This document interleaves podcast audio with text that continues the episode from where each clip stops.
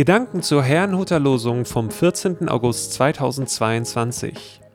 Das Losungswort aus Psalm 113, die Verse 5 bis 7 lautet: Wer ist dem Herrn gleich, unserem Gott, der hoch droben thront, der tief hinunterschaut auf Himmel und Erde, der aus dem Staub den Gering aufrichtet?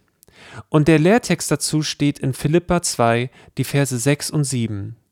Jesus Christus, der in göttlicher Gestalt war, hielt es nicht für einen Raub, Gott gleich zu sein, sondern entäußerte sich selbst und nahm Knechtsgestalt an, ward den Menschen gleich. Es spricht Pastor Hans-Peter Mumsen.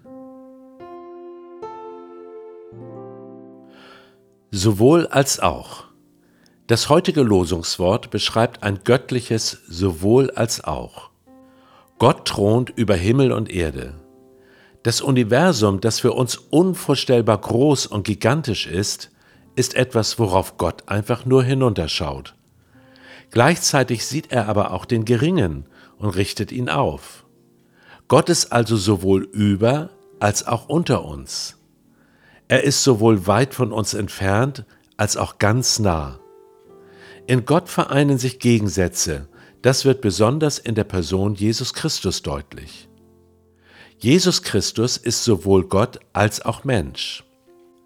Einige haben mit dieser Sicht Schwierigkeiten. Sie sehen ihn lediglich als Geschöpf Gottes. Wie kann denn jemand Schöpfer und Geschöpf gleichzeitig sein? Nun, Gott kann das. Unsere Vorstellungskraft mag da begrenzt sein, doch Gott ist es nicht, davon bin ich überzeugt. Übrigens, so ein ganz klein wenig können wir das auch.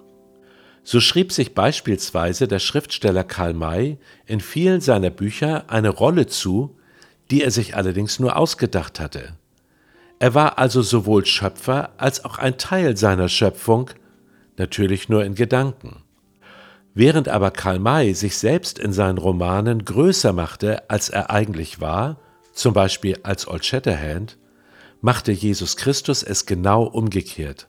Davon lesen wir etwas im Lehrtext. Jesus Christus verließ seine göttliche Gestalt und wurde einer von uns. In ihm begegnet uns Gott auf Augenhöhe. Ja, noch mehr. Er opferte sich für uns, wusch seinen Jüngern die Füße, heilte Kranke und erbarmte sich der Menschen, die in den Augen anderer nichts galten. Deshalb ist er sowohl Richter als auch Retter. So verstehe ich das Evangelium. Und wir? Was sind wir eigentlich, wenn wir an diesen Jesus Christus glauben?